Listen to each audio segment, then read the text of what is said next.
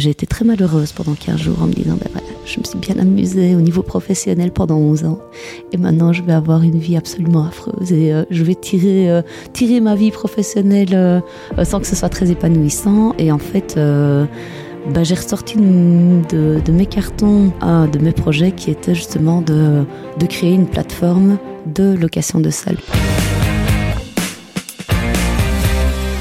Bonjour et bienvenue sur le podcast des entrepreneurs inspirants. Chaque épisode vous offre un aperçu de l'histoire d'un ou d'une entrepreneur qui éclaire et inspire à travers sa vision et son parcours.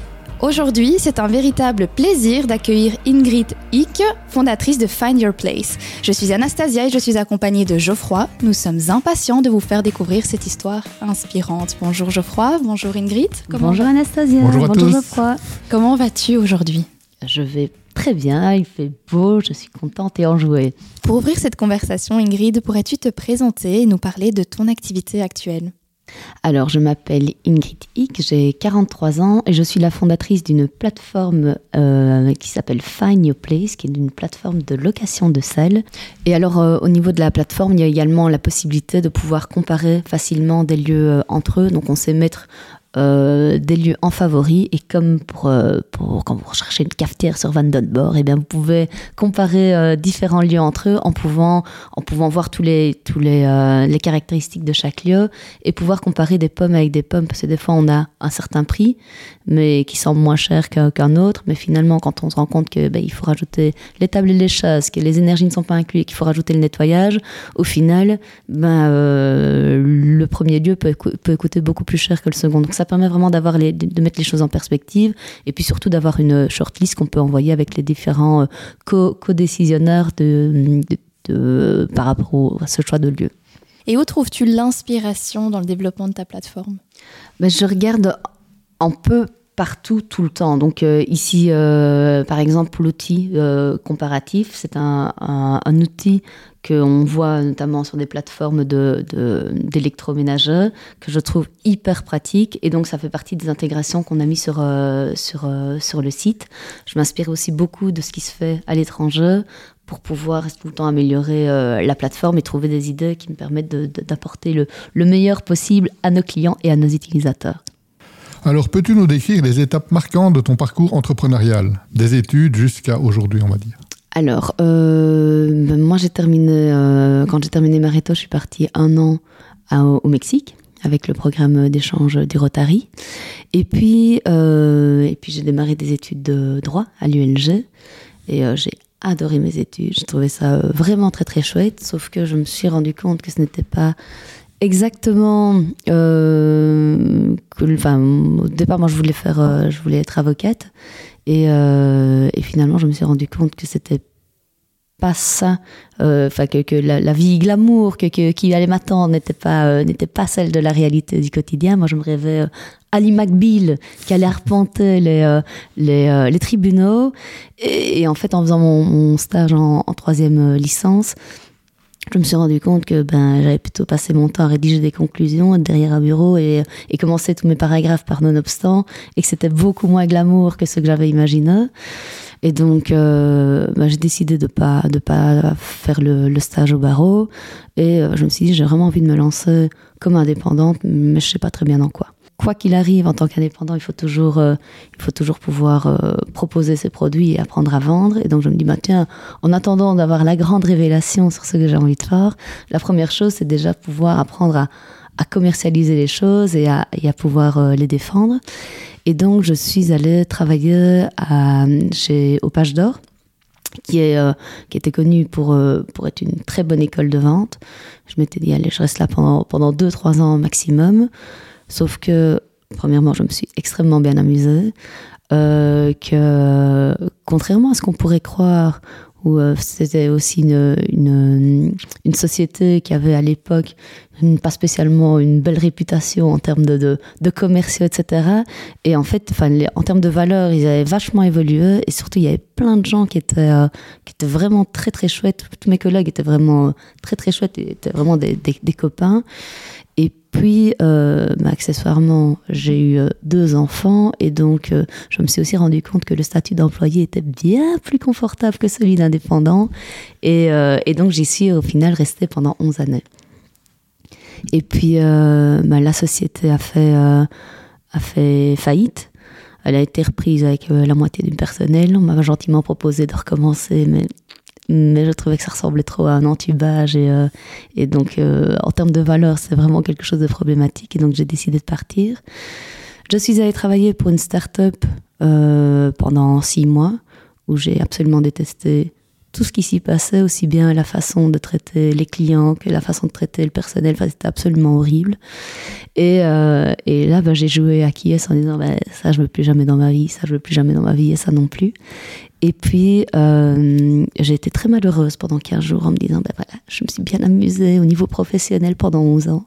Et maintenant, je vais avoir une vie absolument affreuse et euh, je vais tirer, tirer ma vie professionnelle sans que ce soit très épanouissant. Et en fait, ben, j'ai ressorti de, mes cartons un projet que j'avais eu, parce que j'ai eu deux, trois idées de projets entrepreneurial durant ces, ces 11 années où j'étais commercial au Page d'Or. Et euh, j'ai sorti un de mes projets qui était justement de, de créer une plateforme de location de salles, parce que j'ai toujours été passionnée par les médias verticaux qui, euh, qui sont euh, bah, médias qui sont spécialisés dans, dans un domaine d'activité, comme on a euh, bah, ImoWeb pour, euh, pour euh, la vente de maisons, comme on a euh, Autoscoot pour les voitures d'occasion. Et je trouvais qu'au niveau de la location de salle, il n'y avait rien d'exceptionnel qui existait, il n'y avait rien qui existait et qu'il était temps de, de, de, de, mettre un peu un bon coup pour, pour, pour enfin faire quelque chose d'efficace. Et très concrètement, tu parles d'une plateforme. On sait que les plateformes, il y a deux clients. Il y a celui qui va annoncer, il y a celui qui va consommer et acheter. Oui. Donc, c'est un peu l'histoire de, de l'œuf et la poule. Comment est-ce qu'on commence quand on veut créer une plateforme?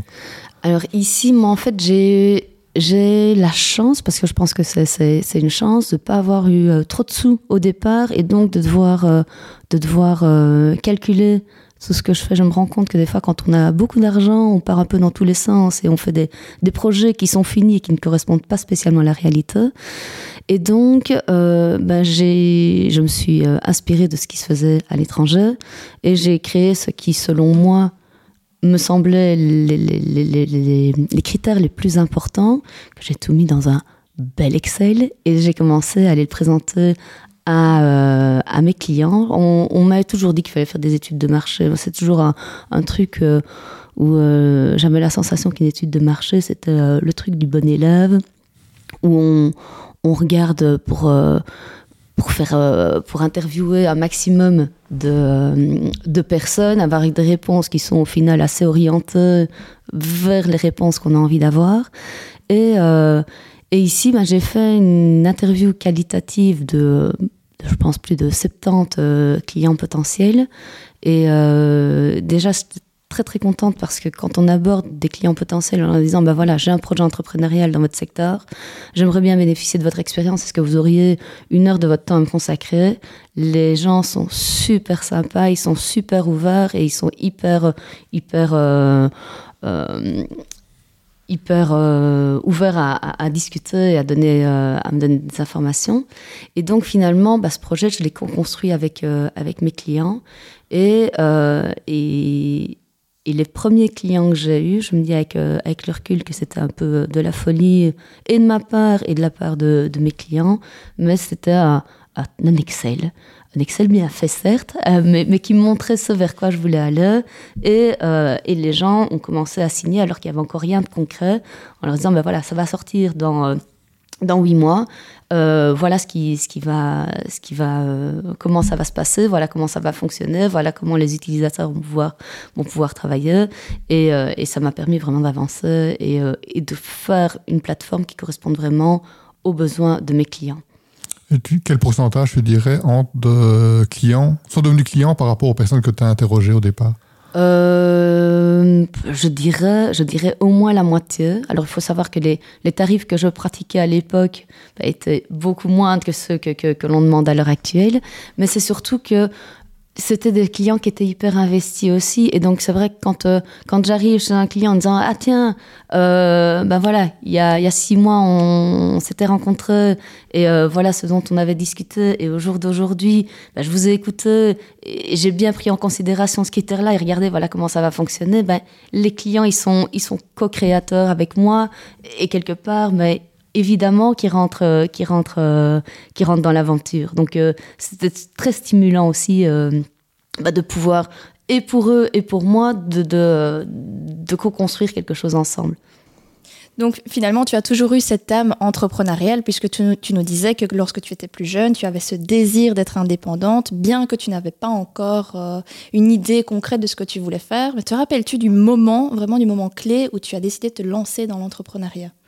Euh, non, je dirais pas qu'il y a un moment clé. Je dirais plus que c'est euh, c'est un, besoin qu'il y a à ma personnalité où je suis quelqu'un qui euh, qui a besoin de liberté très très fort et quelque part le, statut d'indépendant correspond beaucoup mieux à ce à cette liberté qui est très importante pour moi. Et pourrais-tu nous décrire ta personnalité en trois mots? Je dirais que je suis dynamique, positive et et que je me mets facilement en action. Est-ce qu'il y a eu une personne ou une euh, situation qui a fait que ça a encouragé ton, ton choix de devenir entrepreneur? Euh, Je dirais mon compagnon. Mon compagnon est, euh, indépendant depuis, depuis 15 ans et, et oui, ça fait partie, il fait partie des personnes qui sont aspirantes dans mon, dans mon entourage et qui, qui me donnent envie de me, de me bouger, d'avancer s'il y, a une personne en particulier, c'est probablement lui. Oui, parce que lui, il était, donc ça t'a encouragé à franchir le pas. Alors. Ben, oui, et puis il, oui, il l'est, et, euh, et on a toujours été dans cette, cette, euh, cet état d'esprit indépendant. Enfin, même moi, en tant que commercial, je pense qu'un un vrai bon commercial est quelqu'un qui a une mentalité d'indépendant aussi au départ. Donc, euh, c'est assez. Au final, c'est un statut qui, qui, correspond, qui correspond plus à une réalité des faits. Et comment ton entourage a réagi à cette décision? Euh, ils ont été très encourageants, aussi bien euh, mon compagnon que, que mes parents quand j'aurais annoncé. Enfin, ils m'ont toujours fait confiance et donc euh, ils m'ont ils m'ont suivi. je dirais que ma maman était peut-être un peu plus plus, plus réticente, en ce sens qu'elle que a un plus grand besoin de sécurité que moi, et donc elle voulait être sûre que, que, que, que je m'embarquais dans une aventure qui allait me correspondre. Mais sinon, globalement, je n'ai eu que, que du soutien de la part de mes, de mes amis, de mon amoureux ou de mes parents. Et si tu avais une baguette magique qui te permettait de retourner une fois dans le passé, est-ce qu'il y a un moment que tu changerais dans ton parcours? Alors ça va paraître bateau, mais non. Non, parce que je trouve que les, les, euh, le, la façon dont les choses se passent, bah, que ce soit en positif, bah, évidemment, le positif, on n'a pas envie de le changer. Et, euh, les fois où je me suis pris les pieds dans le tapis, ça m'a appris beaucoup. Donc, euh, donc euh, non, il n'y a pas spécialement des choses que j'aurais envie de changer. J'aurais envie d'avoir le résultat plus rapidement, ça oui, mais quelque part pour avoir le résultat, il faut passer par, par les étapes précédentes. Donc, donc non, je ne changerai rien. Tu es quelqu'un qui pense qu'il faut beaucoup se tromper pour évoluer euh, peut-être pas beaucoup se tromper, mais en tout cas se tromper, ça fait partie du parcours, c'est indéniable. Et de toute façon, je crois que si on ne part pas dans cette mentalité-là, ben on est dans la perfection. Et si on est à la perfection, on n'est pas dans l'action. Et du coup, il n'y a rien qui bouge. Quelles sources d'inspiration, que ce soit des livres ou des mentors, qui ont été déterminantes à ton développement en tant qu'entrepreneur? Euh, Alors, je lis beaucoup et je fais beaucoup de formations euh, parce que ça fait partie justement des choses. J'ai, besoin de me nourrir énormément et, euh, et, de m'inspirer énormément. Ça me permet vraiment de, de, réfléchir. Dans les personnes qui sont particulièrement inspirantes, euh, il y a notamment Fabien Delao qui m'a, m'a beaucoup inspiré dans ses, dans ses formations via sa, sa Eagle Academy euh, où il m'a donné, euh, il m'a vraiment donné des clés qui étaient, euh, qui étaient très impactantes sur, sur ma société. Et au niveau des lectures, j'aime bien. alors, il y a, y a à boire et à manger. Moi, je trouve que c'est quelqu'un de très inspirant, notamment un, Anthony Robbins, dans, dans sa façon très.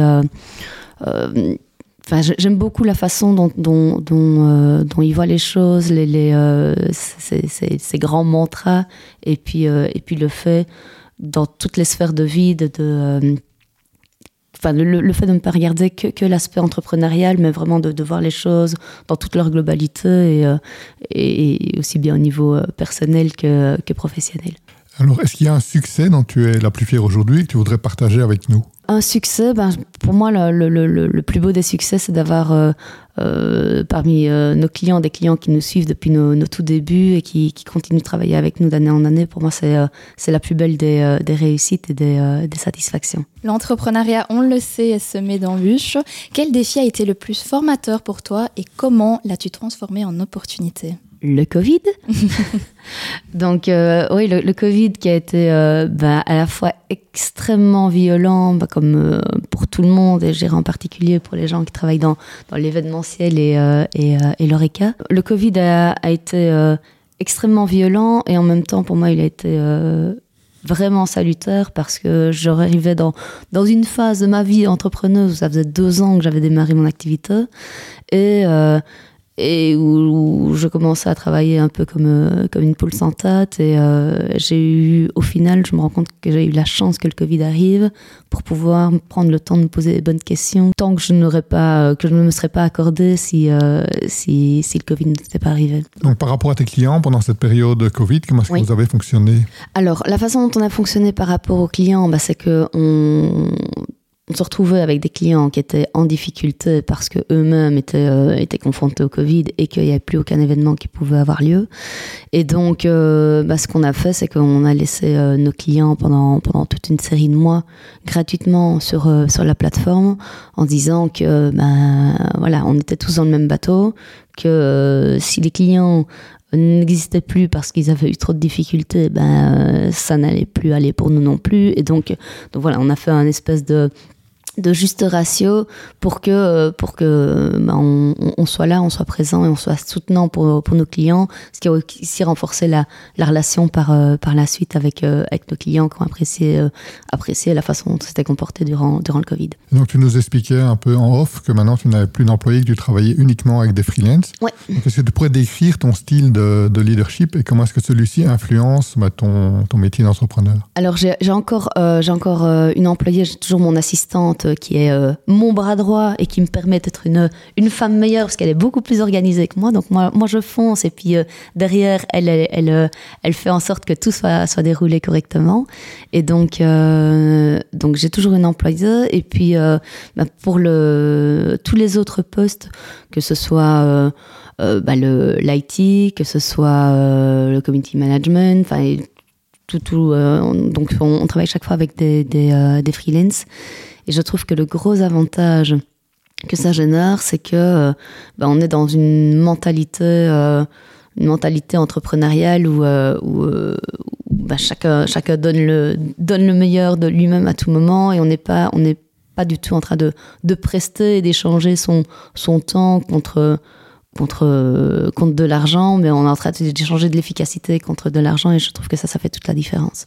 Et ton style de leadership alors C'est clairement de, déléguer, euh, de faire confiance aussi. Donc euh, je donne, je, dis euh, là où je veux, je veux aller. Maintenant, j'ai aussi cette chance de croire qu'il n'y a que ceux qui ne font rien et qui ne sauraient pas mal faire. Quand les choses se passent pas exactement comme je veux, ben on rectifie le tir, mais, mais au moins on avance. C'est une délégation totale ou il y a quand même un contrôle qui reste à un moment donné? Alors je voudrais être beaucoup plus contrôlante, mais, euh, mais euh, en général, c'est plus je regarde malheureusement le, le résultat final en disant, bah non, tiens, ça c'est pas paramétré euh, suffisamment bien, et donc je me remets en question pour pouvoir redonner des critères euh, plus, euh, plus stricts pour mieux arriver à, à, à mes attentes, mais euh, j'ai une tendance à, à, à, faire confiance et donner une vraie confiance. Et à côté de ton rôle d'entrepreneur, quelles sont tes passions, tes centres d'intérêt qui enrichissent ta vie? J'aime beaucoup lire, donc je me ressource beaucoup dans la, dans la lecture. J'aime faire du sport aussi. J'essaye d'aller d'aller courir régulièrement. Je cours plus souvent dans ma tête que dans la réalité, mais, euh, mais, mais voilà. Donc je me crois plus sportive que ce que je ne suis pour de vrai. Et j'essaye de me mettre à la méditation, mais c'est encore un petit peu euh, un peu euh, un peu léger comme comme comme approche et je n'arrive pas à m'y mettre tout à fait. Et comment est-ce que tu parviens à équilibrer les différentes phases de ta vie, la vie privée, la vie sociale, la vie professionnelle? Alors j'ai la chance d'avoir un, un, homme qui bah, qui est indépendant aussi et euh, et en fait, quand je me suis lancée il m'a laissé euh, carte blanche pour, euh, pour euh, faire les choses à, à 300% comme j'ai besoin de les faire.